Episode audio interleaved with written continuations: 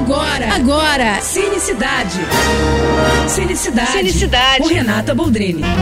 Oferecimento Telecine, seu momento cinema. Olha, nem o céu é o limite pro Tom Cruise, né? Ele quer o infinito e além. Pois é, que o astro é destemido e não usa dublês nas cenas arriscadas de ação, isso todo mundo já sabe, né? Mas agora, ele pretende nada menos que ser o primeiro civil a caminhar no espaço.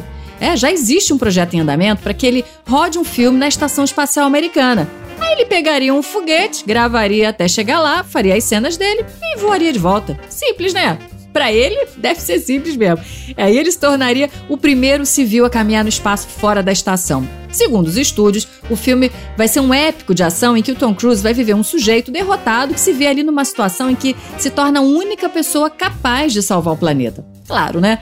É, o filme vai ser dirigido pelo Doug Liman, com quem o Cruise já trabalhou em filmes como No Limite do Amanhã e Feito na América. O homem é abusado, né, gente? É, mas olha, duvido nada que ele vai conseguir ir pro espaço, viu? O Cruise não vai sossegar enquanto não aparecer num foguete, você vai ver. É, e se duvidar, ainda vai pilotando, né? Porque ele é desses. E eu adoro, viu? É isso, mais dicas. E se quiser falar comigo, me segue lá no Instagram, arroba Renata Boldrini. Tô indo, mas eu volto. Sou Renata Boldrini com as notícias do cinema.